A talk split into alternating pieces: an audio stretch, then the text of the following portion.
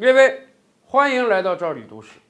我们都知道啊，苏联作为一个大帝国的解体，当年是几个主要加盟共和国的领导人呢坐在一起签署了一份协议，把苏联解体掉的。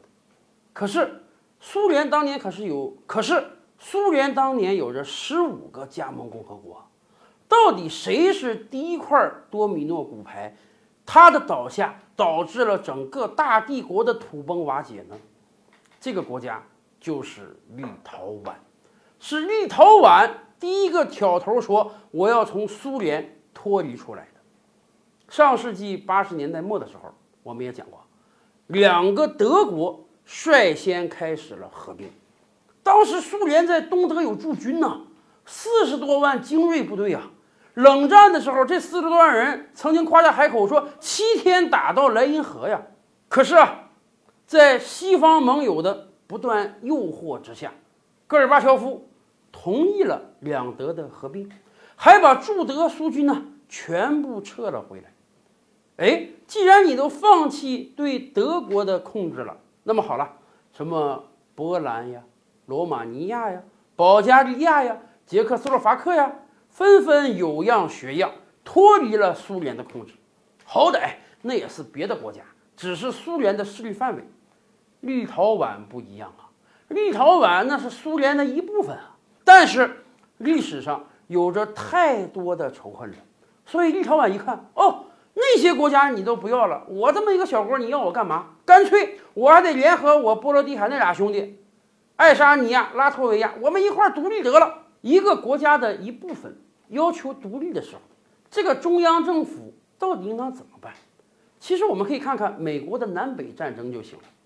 当年美国南北战争的时候啊，南方其实是很生气的。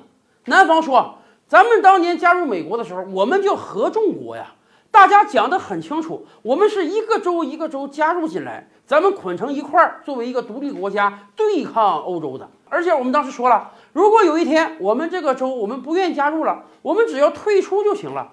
我有进来的权利，我就有退出的权利。你北方佬凭什么来打我？可是林肯不这么看，林肯认为新生的美国就是一个独立的国家，你们这些南方州所谓的退出行为就是叛乱啊！所以我要打你，我要维护国家的统一啊！对于苏联的中央政府来讲，又何尝不是这样？虽然名义上说你们是加盟共和国，哎，一个一个加盟进来的，可是经过了六十多年的发展，已经是一个主权独立的国家了。你现在你要独立，你这不是反叛行为吗？所以，为了应对立陶宛的独立，苏军是真派人了，五十万大军进驻立陶宛。立陶宛人口才有多少人啊？只不过形势变了呀。苏联在整个苏东地区退让的太多了，以至于当年苏联的军队维护国家主权独立、领土完整的行为呢，被西方人妖魔化为对立陶宛的入侵。也就是说，作为一个主权国家，我的一部分喊独立的时候，我的中央军队进去评判，你这个叫入侵了，你这个是非人道的行为了，甚至很多苏军的指战员啊。都不太敢往立陶宛推进，就这样，在西方国家反复的调停之下，让苏联最高领导层觉得，哎呀，人家作为一个加盟共和国，人家独立，人家是有权利的，所以立陶宛独立出去了，爱沙尼亚独立出去了，拉脱维亚独立出去了，接下来那十二个国家也有样学样，也独立出去了，以至于啊，就在几天之前。